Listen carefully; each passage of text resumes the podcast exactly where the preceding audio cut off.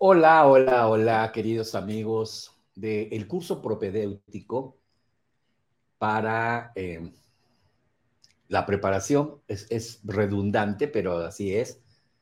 Es un curso previo para prepararnos para las 10 clases que vamos a tener.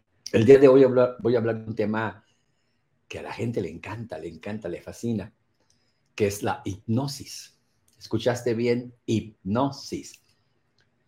Fíjate que durante todo el tiempo eh, me han pedido mucho, me habían pedido mucho que hiciera un curso básico de hipnosis, con toda la parte académica, la explicación científica y sobre todo les enseñara los modelos básicos ericksonianos de la hipnosis ericksoniana, que es la que es en la cual yo me especialicé. Yo soy, yo estudié dos años una especialización en hipnosis ericksoniana.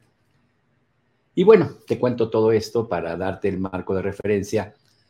Decidimos por primera vez en el sistema de renovación total incluir un curso de hipnosis básico, pero bastante profundo.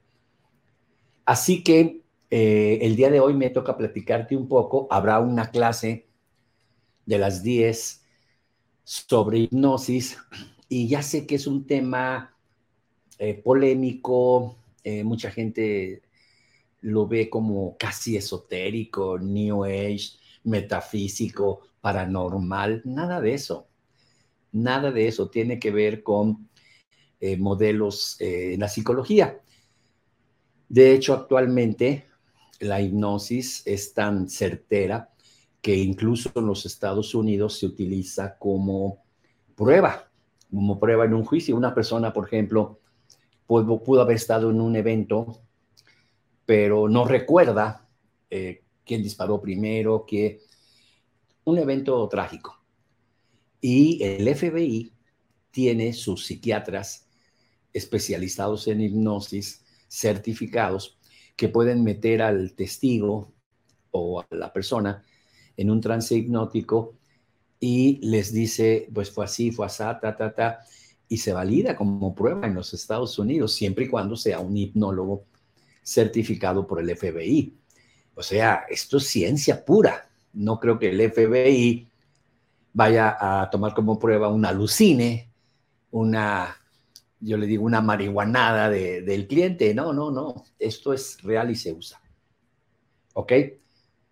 Entonces, hoy voy a hablarte de hipnosis. Como puedes ver, el título es precisamente hipnosis. Eh, y vamos a ir a ver cada una de las siguientes filminas para eh, presentar este concepto. Déjame platicarte primero cuál es el origen de la hipnosis. La hipnosis es muy antigua. Es una vieja ciencia que ya la manejaban pues desde la muy remota antigüedad y que ahora está al servicio de la humanidad moderna, o sea, nosotros. Pero esto no es nuevo, ¿eh? No es nuevo. Los egipcios, como puedes ver, hace unos 3.500 años la llamaban la cura del sueño. Eh, en Babilonia como en Grecia y por supuesto en Egipto, era empleada la cura del sueño o la hipnosis para sanar, con una intención curativa, para sanar enfermedades concretamente. Eh, esto es muy antiguo. Había templos griegos, como puedes ver en la siguiente filmina, donde los sacerdotes practicaban técnicas parecidas a las inducciones hipnóticas modernas en los llamados templos del sueño con eh, fines curativos. Inclusive eh, había el templo de las doncellas. Era para rejuvenecer, donde entraban, las metían en trance horas, las dejaban dormidas por horas y les programaban a sus células a rejuvenecer. Entonces empezaban a rejuvenecer pues porque las doncellas eran, em, eran eh, eh, o las princesas eran, eran, dependían de su belleza para seguir siendo las favoritas de los reyes, o sea, era un asunto literalmente de vida o muerte. Y era muy famoso el templo del sueño, los templos del sueño que están en los griegos. Ya Platón eh, hacía referencias precisamente a partir de lo que hacían los griegos de un aspecto psicosomático, es decir, cómo la enfermedad tenía un origen emocional que tratándose con hipnosis se sanaba. Él decía, te traigo un poco de tosecita, cuida bien el alma, hablando del alma, pues la parte interna del ser humano, si no quieres enfermar del cuerpo y de la cabeza. Y en el templo del sueño, ellos no sabían que estaban trabajando con el inconsciente, o sea, no existía el concepto. Sabían que había un poder ahí en el interior de la persona que hacía la curación y se referían a ese poder como el alma. Y está bien. Eh, fue muchos años más tarde cuando Freud en el siglo XIX, principios del XX, eh, empezó a hablar de eh, el inconsciente. Eh, por ahí de los años previos a la Segunda Guerra Mundial, 1940, que debe haber sido 1930, Freud presenta su teoría psicoanalítica y Freud tenía un gran maestro de la de hipnosis al cual admiraba profundamente, Charcot. Y Charcot le enseñaba hacer hipnosis a Freud. Freud nunca pudo tener los éxitos que tenía Charcot, su maestro. Y ellos usaban la eh, hipnosis para trabajar estados de histeria, estados alterados en un ser humano. Y Charcot tenía éxito absoluto. Y Freud, mm, moderadamente, porque no aprendió bien a hacer hipnosis.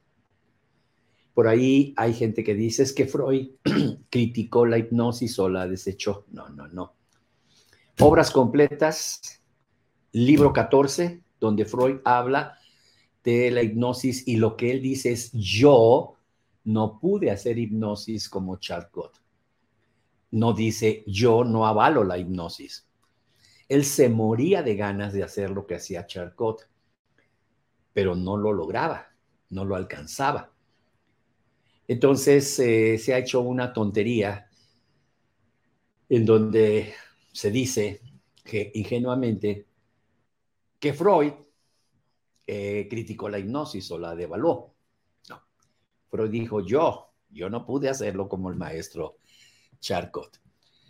Platón fue el primero que propuso la palabra eh, sugestiva o que la palabra era sugestión, que con la palabra podías hacer una sugestión en el alma de la persona como el medio necesario para obtener orden y armonía, que es lo que ha perdido el enfermo. Y fue el primeritito. Años más tarde, Mesmer lo retoma y lo retoman los grandes hipnólogos de la Edad Media que empezaron a surgir Em, eh, y Anton Mesmer eh, empieza a retomar el concepto de la palabra sugestión. Ahorita vamos a ver qué significa.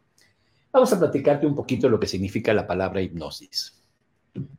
Viene de hipnos, que es el dios griego del sueño, y sis, que significa acción, es decir, la acción o el resultado o el efecto del sueño que en realidad eh, no es sueño. Cuando está la persona hipnotizada, no está dormida.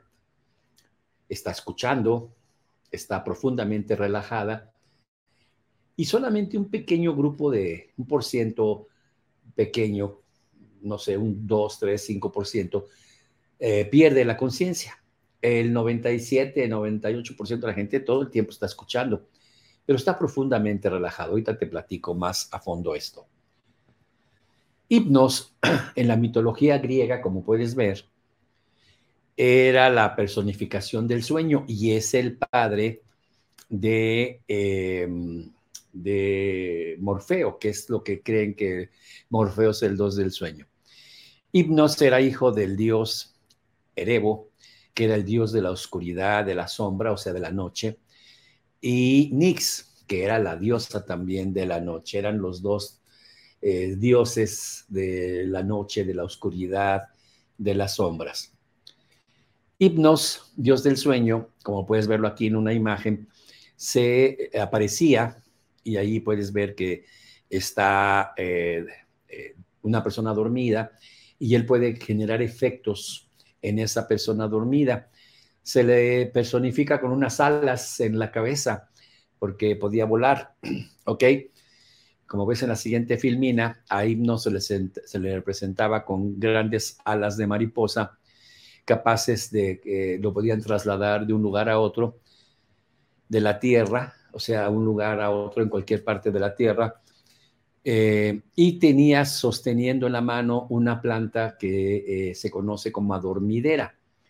Si tú tomas un té de adormidera, pues vas a dormir muy, muy tranquilos. Entonces, em, ese es, eh, y Hipnos era el padre de Morfeo, y Morfeo hereda algunas de las habilidades de Hipnos, por eso equivocadamente se le considera a Morfeo el dios del sueño. En broma se dice, ya me voy a, estar en los brazos de Morfeo, el dios del sueño. Pero no, no es el dios del sueño, es el hijo de Hipnos y con algunas pequeñas habilidades de las que tenía eh, su padre. Entonces la hipnosis es un estado de inconsciencia, semejante al sueño, pero no es el sueño, que se logra por su gestión y se caracteriza por la eh, sumisión de la voluntad o poder influir en la voluntad de la persona a través de órdenes que se le dan que se llaman sugestiones. Y bueno, esto te lo cuento como diciendo que esto es muy antiguo, vaya, eh, no voy a abundar más, pero en las clases que, te, van a dar a los que se inscriban, eh, hablamos ampliamente, me paso horas hablando de cómo lo hacían los mayas, los aztecas, que esto también lo hacíamos acá en América. Y se sabía que funcionaba, aunque no se sabía por qué funcionaba. Eh, no había una explicación adecuada. o sea, el decir que era entrar al alma, pues es algo que ahora sería incorrecto. Ahora se habla de la mente inconsciente, el consciente y el inconsciente. Entonces, el inconsciente bajo hipnosis se vuelve muy receptivo a las sugestiones que le pueda dar el hipnólogo. Y esto lo vuelve espectacular para eh, terapia. En terapia es esto fabuloso. De los 30 años que fui psicoterapeuta con mi consultorio, bueno, por lo menos 20, ya después lo quité pero de esos 20 primeros años, eh, yo creo que el 90% era hipnosis, o sea, llegaba el cliente, me platicaba, decía, mira, vámonos, tenemos dos caminos, la vía fast track, o sea, rápida, y la vía lenta. Si quieres la lenta, es más despacio, te queda más tranquilo que tú sabes lo que pasó, y la otra es más eficiente, es hacemos que tu inconsciente se programe y punto, y no, programa mi inconsciente y ya. Y era espectacular porque esa persona resolvía el problema y me traía 10. No, vayan con él porque te, te relaja, te quedas así muy descansado, te cuenta unas metáforas y te hace algunas programaciones y wow, dejas de fumar, eh, bajas de peso y era muy espectacular. Yo tenía ocho horas, una hora por cliente y tenía lleno todos los días, lleno. A veces me quedaba nueve horas, a veces diez, porque había gente que venía de muy lejos y me decía, ya estoy aquí, vengo de muy lejos, híjole. Pues ok, pero eh, es impresionantemente efectiva, impresionantemente efectiva. La programación neurolingüística en todas las técnicas utiliza hipnosis, mínima, pequeña, ligera, pero la utiliza. Cuando Grinder y Bandler, creadores de la PNL, eh, hicieron la, PNL, acuérdate que tomaron, te lo he explicado, de Virginia Satir eh, la madre o la eh, gurú de la terapia familiar, Fritz Perls, el padre de la gestal, y Milton Erickson, que es el hipnólogo más grande que ha existido en el planeta Tierra, incluyendo a los grandes de antes, a Charcot, a Mesmer, a Bright, a todos los grandes, Erickson los barrió, era fenomenal. Y cuando Grinder y Balder conocen a Erickson, mucho de la PNL, yo creo que más de la mitad, está tomado del trabajo de Milton Erickson. Fue quien más impresionó a Grinder y a Bander. De hecho, se enamoraron de, de, Erickson, se enamoraron literalmente, tenían una adoración al trabajo de Milton Erickson. No era una cosa de, de hacerle así, es que eres increíble, Milton Erickson, eres fuera de serie, Perse es maravilloso, Satir es increíble, pero tú te vuelas la barda, tú estás en otro nivel con el trabajo del inconsciente. La manera como Erickson programaba a base de cuentos, de metáforas, el inconsciente, en los libros pusieron Grinder y Bandler, el día que los trabajos de Milton Erickson se conozcan más en la comunidad científica, se va a descubrir que las aportaciones de Milton Erickson al trabajo con el inconsciente superan por mil años al trabajo de Freud. Escucha esto, supera por mucho al trabajo de Sigmund Freud. El, el, conocimiento de cómo entrar al inconsciente de Milton Erickson, de cómo entrar al inconsciente de una persona, no existe en la historia de la humanidad. Algo más maravilloso. Por eso, cuando Grinder y Bandler entran a trabajar con Erickson para copiarlo, independientemente de copiarlo, hicieron un, su primer libro se llama Los patrones hipnóticos, el primer libro con Erickson, Los patrones hipnóticos de Milton Erickson, volumen 1 y volumen 2, ya está en español. Y te explican todo lo que hacía y dicen, no, hombre, este, este ser humano, claro, Grinder y Bandler conocieron a Erickson al final de su vida, ya tenía Erickson 80 años eh, decían, este hombre es fuera de serie. Sus aportaciones a cómo trabajar a nivel del inconsciente, no existe nada en la historia de la humanidad que supere esto. Yo coincido completamente. No existe nada. Nada. Y lo que hicieron Grinder y Bandler es, con la asesoría de Milton Erickson, ponerle hipnosis a todas las técnicas de PNL. Por eso todas las técnicas de PNL te dicen, cierra tus ojos. Y en cuanto cierras los ojos, empiezas a entrar en un estado de frecuencia cerebral alfa, baja la mitad, o sea, tú estás en beta, trabajando unos 20 ciclos tu cerebro por segundo, con solo cerrar los ojos lo disminuyes a la mitad, sin hacer nada, ¿eh? Y no hay una técnica de PNL que se haga se haga con los ojos abiertos. Es impresionante. Bueno, después apareció, eh, después de, muchos años por ahí de la Edad Media, apareció James Bright, Bright que introdujo el hipnoscopio. Fue el primero que ponía un péndulo ahí, mira, hacía que la persona fijara la vista a ese objeto que se movía en forma de péndulo al cual se llamaba hipnoscopio y eh, por medio de fijación de la vista generaba la hipnosis. Entonces, seguramente has visto películas, has visto, a lo mejor ya no en, en la vida real, porque ya no se usa, ya no se usa en la vida real, pero has visto que han, han hecho como la hipnosis de este tipo, ¿no? De con una cosa. Ya no se usa, eso se usó en su momento y tuvo mucho, éxito. Y en la Segunda Guerra Mundial apareció un médico llamado Cue, que este hombre eh, vivió una situación muy intensa, eh, no tenían medicinas, especialmente no tenían morfina para calmar el dolor de los heridos. Esto es real, ¿eh?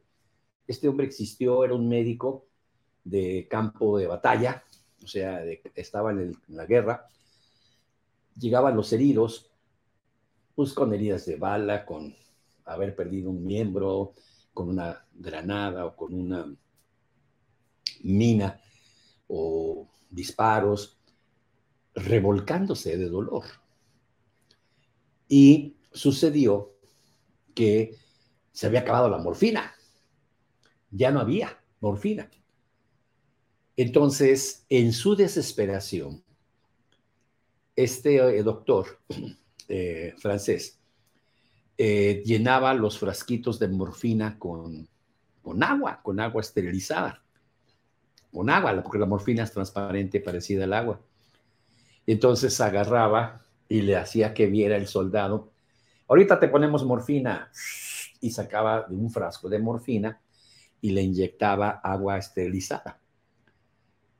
Y el soldado paraba el dolor. ¡Wow!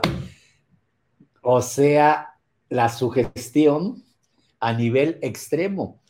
Y luego eh, se acabaron los medicamentos, muchos medicamentos, y él rellenaba eh, los frascos de antibióticos y todo, y le decía, vamos a poner este antibiótico, es buenísimo, pa, pa, pa. le inyectaba agua y los eh, enfermos mejoraban incluso mejor que si les hubiera inyectado el antibiótico. Y este hombre se sorprendió mucho y después de que terminó la Segunda Guerra Mundial, pues comentó lo que había hecho. No lo comentó durante la guerra porque lo hubieran eh, destituido, probablemente hasta lo hubieran metido a la cárcel.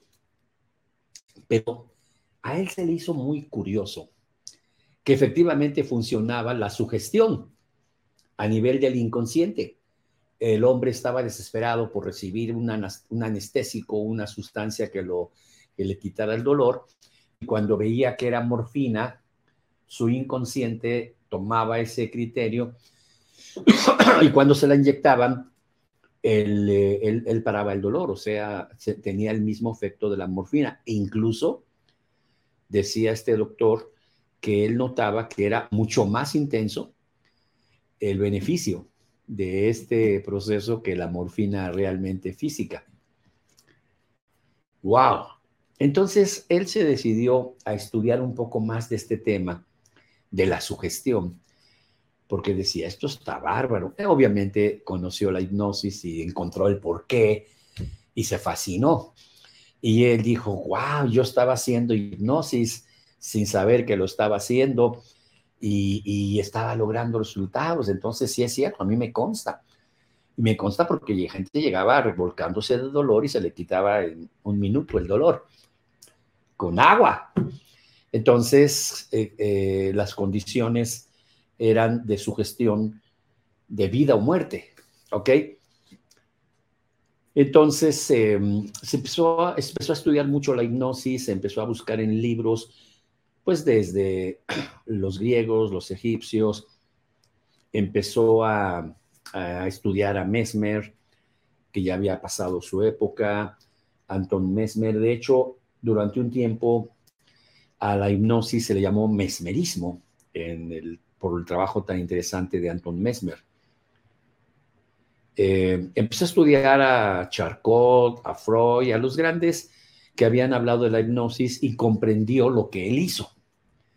Pero algo maravilloso de este señor es que descubrió que hay leyes.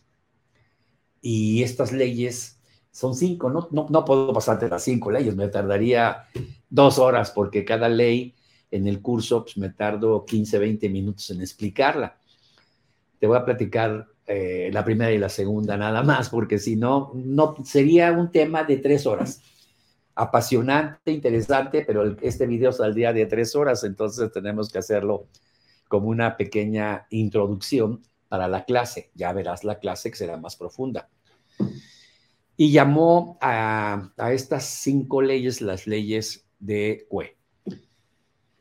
La primera ley de Cue es que eh, es la ley de la atención sostenida que dice que cuando una persona concentra su atención en una idea o en un pensamiento, dicha idea o pensamiento tiende a realizarse manifestándose en forma espontánea.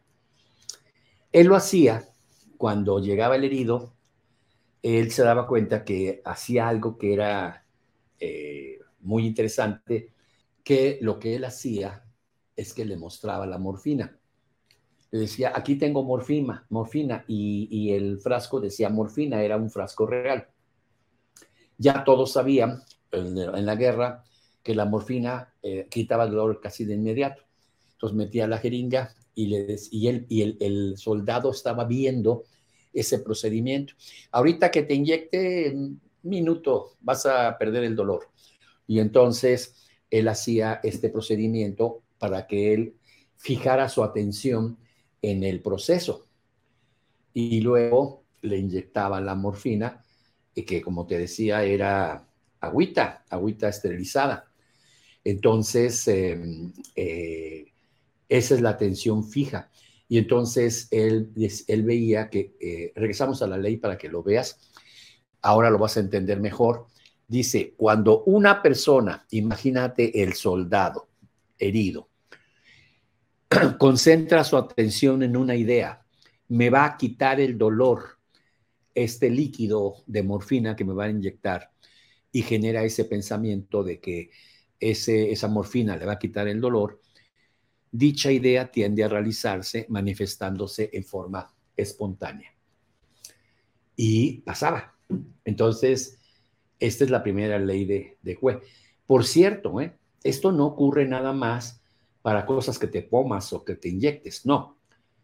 Sirve muchísimo para eh, planes y proyectos que tengas.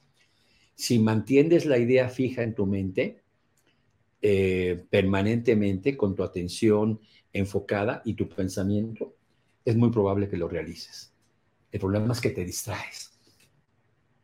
Pero cuando estás enfocado, casi siempre lo realizas y hay películas y hay historias de éxito de personas que tenían un enfoque y lo lograron. Segunda ley es la ley del esfuerzo reversible. Fíjate qué interesante esta ley del esfuerzo reversible. Dice, cuando una persona piensa que no puede hacer algo y luego lo intenta, cuanto más trata, menos puede hacerlo. Fíjate qué interesante. Eh, cuando un estado mental es tal que piensa, uy, me encantaría, me gustaría, sería feliz si pudiera hacerlo, pero yo sé que no puedo, Cuanto más intente realizarlo, menos posible será hacerlo, por muchas ganas que tenga. Es decir, es como la, ley contraria a la primera. Si la persona enfoca su atención y cree que puede hacerlo, lo logra. Pero si la persona tiene un principio en su mente de duda, mm, no sé si pueda, no vas a poder. O no creo que yo pueda, garantizado decía Virgilio, la frase es de Virgilio, luego se la ponen a Henry Ford y luego se la ponen a, Tony Robbins y la frase es de Virgilio. He escuchado, Henry Ford decía, claro que no, repetía la frase de Virgilio, el gran poeta. Virgilio decía, pueden porque creen que pueden. Pueden porque creen que pueden. ¿Ok?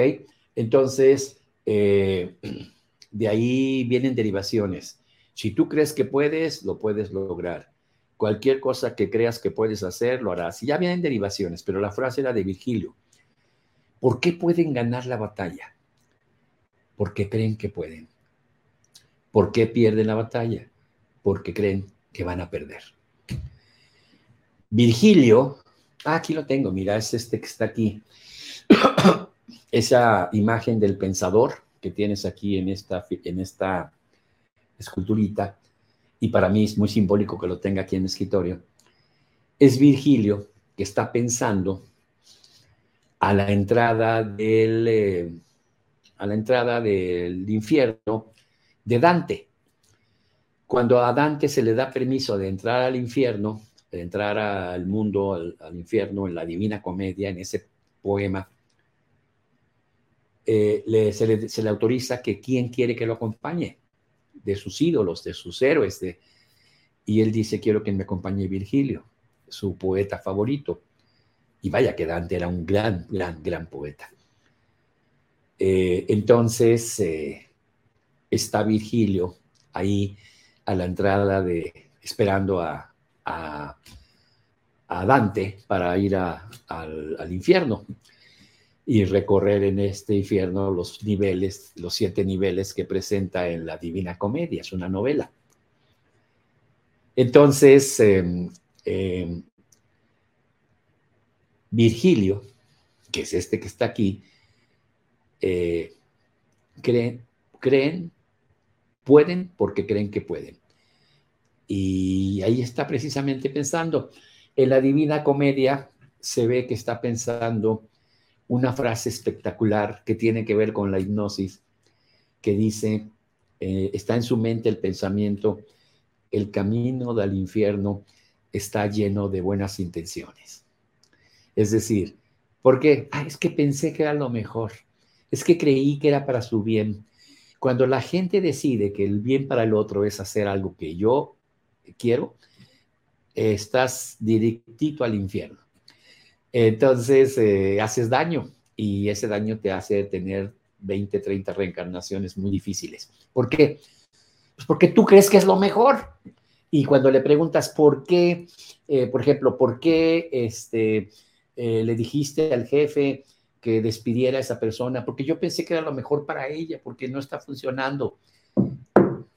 y lo que está pensando Dante es esa frase de, el camino al infierno está lleno de, lo hice con buena intención.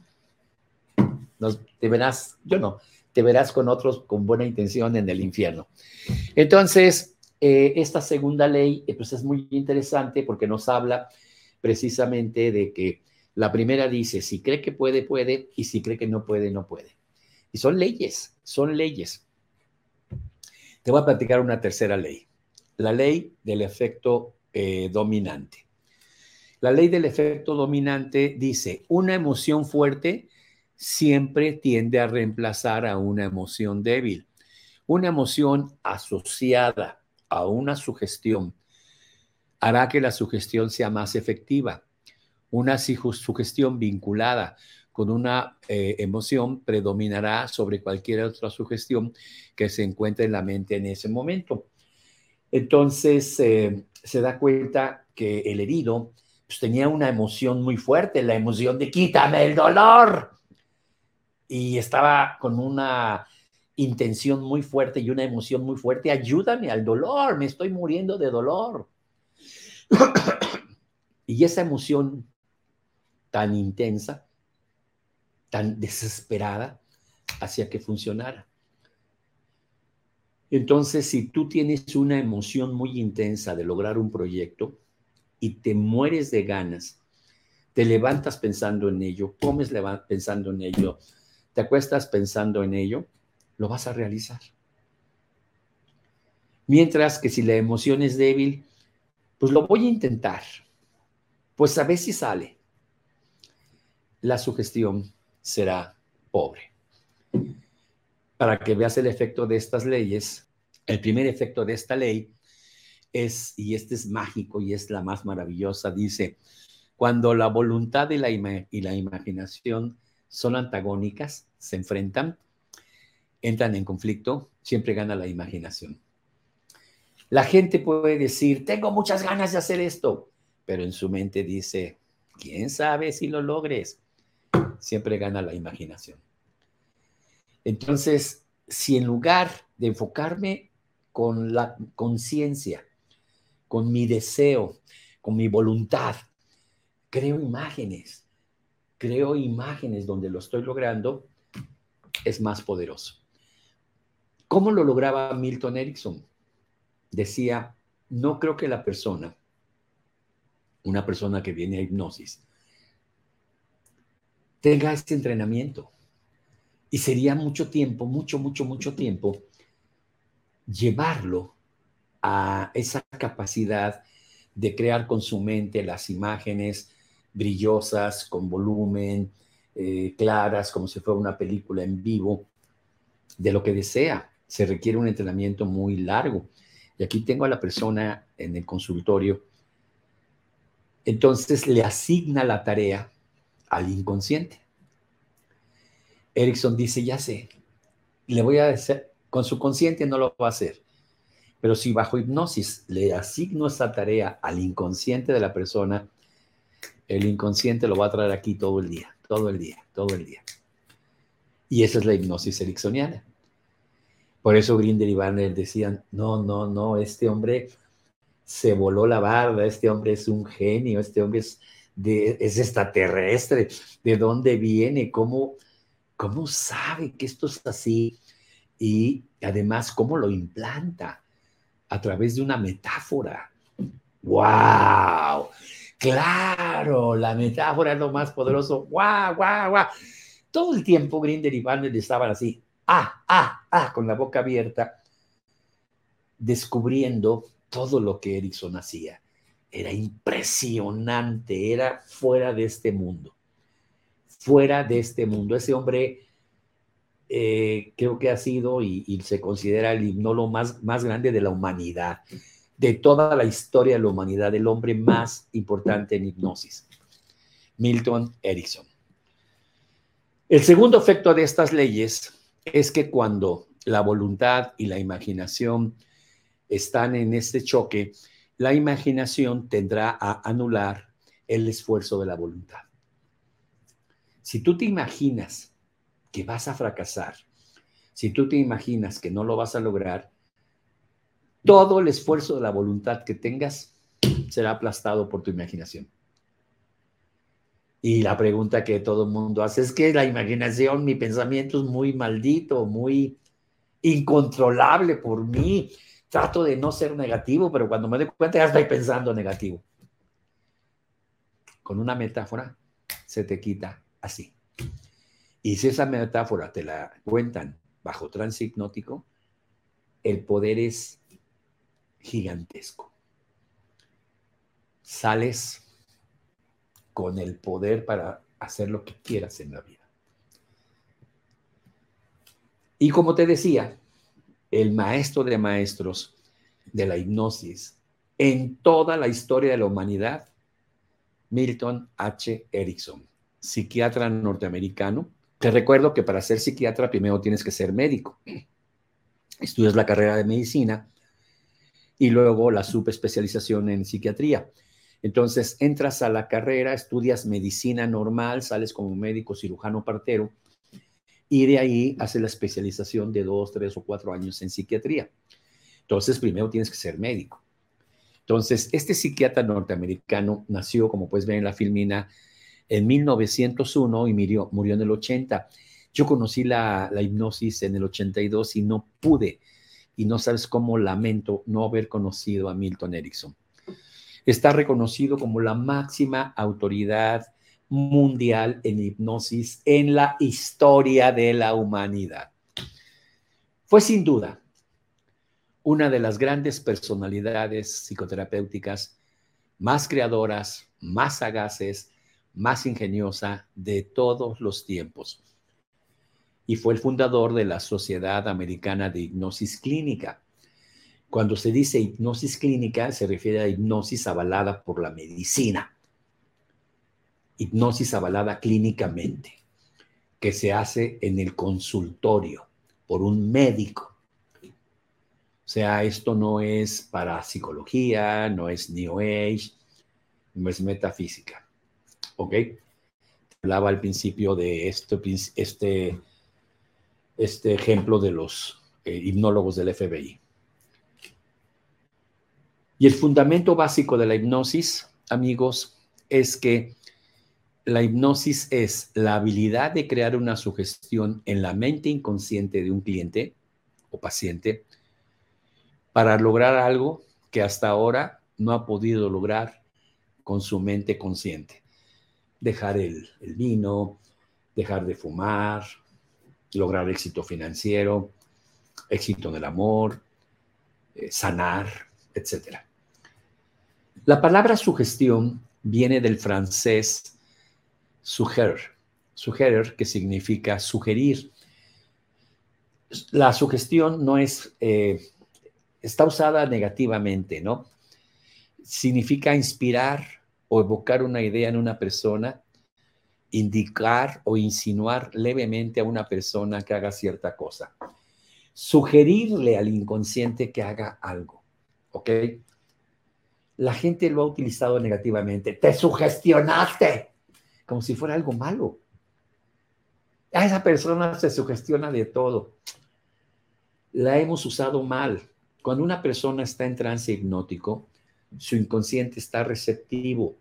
Yo le voy a hacer con respeto, con cuidado y sí, con amor, una sugestión a su inconsciente. Y le dejo la libertad al inconsciente de la persona de aceptarla o rechazarla. Normalmente, si lo haces de la manera correcta, el inconsciente de la persona la acepta. Es una sugestión, es una sugerencia. ¿Cuántas veces has estado con alguien y dices, mira, pues yo te puedo sugerir lo que yo haría? Yo te sugiero que hagas esto, pero no te estoy imponiendo que lo hagas. Te estoy sugiriendo. Si te sirve, úsalo. Si no, no.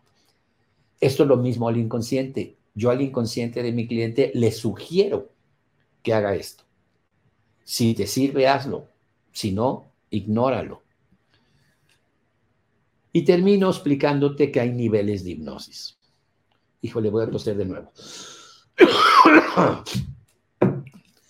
Los niveles de hipnosis, el nivel 1 es el encantamiento, que ese es con los ojos abiertos. Eh, te pasa cuando estás en el cine, por ejemplo. Eh, uno de los eh, principios o de eh, conceptos o de percepciones de que si estuviste en trance es que el tiempo se te pasa muy rápido. Entonces en el cine la película dura tres horas o dos horas y media y dices, wow, se me fueron como diez minutos, como quince. No se me hizo tan largo el tiempo porque te hipnotizas con los ojos abiertos, se llama encantamiento, digamos, estás encantado viendo la película. Te pasa a veces en una conferencia con alguien, quizás te pasaba en la universidad con un maestro que era genial y te hablaba por una hora y te quedabas encantado y dices, wow, ya se fue la hora de clase, se me fueron como cinco minutos. La manera más eh, recurrente que puedes descubrir que te es estar encantados con una mujer. De ahí viene el concepto de te presento a esta chica, encantado de conocerla, es decir, su belleza, su personalidad, su figura, me deja en trance de encantamiento, me quedo así, ok, con la boca abierta. Ese es el concepto encantado de conocerlo. Entonces, em, el encantamiento, ibas con la novia cuando eras novio y no sé, ahora ya no es eso, pero en nuestros tiempos sí te permitían estar en la, en la sala o a veces ni siquiera en la puerta de la casa, platicar con la chica una hora. Y se te iba como un minuto esa hora. Ya de repente, ya pasó la hora y le hablaban a la chica que se metiera y tú decías, wow, se me fue como agua, porque estabas encantado. Entonces el encantamiento es un nivel de hipnosis. Y si tú hicieras una sugestión a una persona en un nivel de encantamiento, pues tiene un efecto bajo, un 40 a 50%. Por ejemplo, si le dijeras a la persona bajo encantamiento eh, en la relación platicando con tu novia, que tu novia, que estabas tú encantado, te dijera, bájale al cigarro, es malo para tu salud el cigarro. Probablemente podrías disminuir un 40% del cigarrillo, quizás un 50%. No es malo, pero no es lo que queremos. Luego viene el nivel de vigilia, como ves en la filmina. El nivel de vigilia se hace con los ojos cerrados. Cuando tú cierras los ojos, tu frecuencia cerebral disminuye a la mitad. Digamos que la vigilia es la meditación, es la oración, eh, son estados reflexivos profundos con los ojos cerrados, analizando algo. Pero la meditación es lo más frecuente o la oración. Estás en oración con tus ojos cerrados. Eh, como bajó la frecuencia cerebral, es más sugestionable tu inconsciente, más susceptible a las sugerencias. Puedes aumentar a un 60, 70%. Es el famoso nivel alfa. ¿Ok? Y empieza la hipnosis en el tercer nivel que se llama letárgico. Como puedes verlo ahí en la filmina, el tercero es letárgico. Letárgico es precisamente aletargamiento. La persona afloja la cabeza y se afloja los brazos y se queda así. Lo has visto en la televisión, lo has visto. Eh, no se duerme la persona, pero queda así como muy relajada, el cuello cae, los brazos están flojos, su respiración es profunda. ¿Te sigue escuchando? Sí, todo el tiempo. Pero está muy relajada. Aquí te vas a un 70, 80% si le dijeras deja de fumar. Ahí podría dejar de fumar un 70, un 80%. El siguiente nivel se llama catalepsia. Es muy similar al nivel de encantamiento. La gente está floja, relajada, pero no se puede mover. La gente dice, estoy escuchando, sé que estoy despierto, pero me dio comezón en la, en la nariz y quiero llevar mi mano a rascarme. ¡Ay, no puedo! no puedo mover mi mano a rascarme. Y le da un poco de hilaridad o risa o a veces ves al cliente sonreír porque no se puede mover. Pero dice, no estoy dormido, carajo, estoy despierto, estoy escuchando al Señor aquí, pero ya no me puedo mover. O si se mueve, lo hace con mucha lentitud. Por ejemplo, si me rasco la nariz, la hago así mi movimiento natural es este. Pero con hipnosis sería esto, con los ojos cerrados, ¿no? Sube su mano con una lentitud extrema, se rasca así como suavecito y luego baja nuevamente su mano muy, muy, muy despacito, lo cual te confirma que está en catalepsia. Este, estos niveles los logras con el modelo ericksoniano. Y ya el último nivel, el último se llama sonambúlico. Y este solamente lo pueden lograr un 2% de las gentes, que son las personas que hablan dormidas, que son sonámbulos naturales. Los que somos, yo soy sonámbulo natural, yo de chico me levantaba y jugaba pelota en el patio completamente dormido, mis papás iban por mí eh, los sonámbulos pueden llegar a este nivel, es un 2% de la población, pero con que llegues a, a vamos a, los, a la filmina de los estados. Entonces el nivel de encantamiento, como te dije, es un nivel de los ojos abiertos, pero fascinado por algo. Vigilia, cierra los ojos, meditación o em, eh, oración y estás aumentas a un 60-70% dejar de fumar, por ejemplo. En letárgico ya estás en un 90, en cataléptico 98, 99 y en sonambúlico 100%. O sea, créeme que ya con letárgico o cataléptico, entre esos dos, es una hipnosis profunda y cualquier sugerencia que hagas será aceptada por el inconsciente de tu cliente en un 90% y pues dejará de comer el 90%, dejará de fumar el 90%, dejará de beber el 90%, 95%, eh, y si es sonambúlico es el 100%. Entonces, ese es así como a grosso modo un aperitivo de lo que te voy a dar en la clase de hipnosis, donde hablaré mucho más profundo, será una hora y media, más o menos, dos horas de clase. Eh, no me acuerdo si va a ser la tercera o la cuarta clase, ahí te vamos a dar el, el esquema de las clases. Evita perdértela evita perdértela porque el tema es apasionante. Y si eres de los que se inscriben, te llevas un curso completo de siete módulos. Siete módulos con prácticas para que hagas hipnosis para ti y para tus clientes si eres facilitador o simplemente para tus hijos, tu esposo o tu esposa, lo que tú quieras.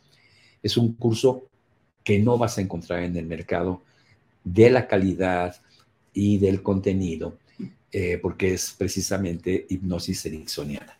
Soy Edmundo Velasco, Master Coach con programación neurolingüística y espero que este video te despierte las ganas de conocer más de la hipnosis científica seria clínica, aceptada en el mundo clínico de la medicina y en el mundo de eh, las leyes, como lo que te platiqué del FBI, y no los charlatanes que andan por ahí en teatro y cosas, que eso no tiene sentido, no tiene sentido ser hipnólogo de teatro.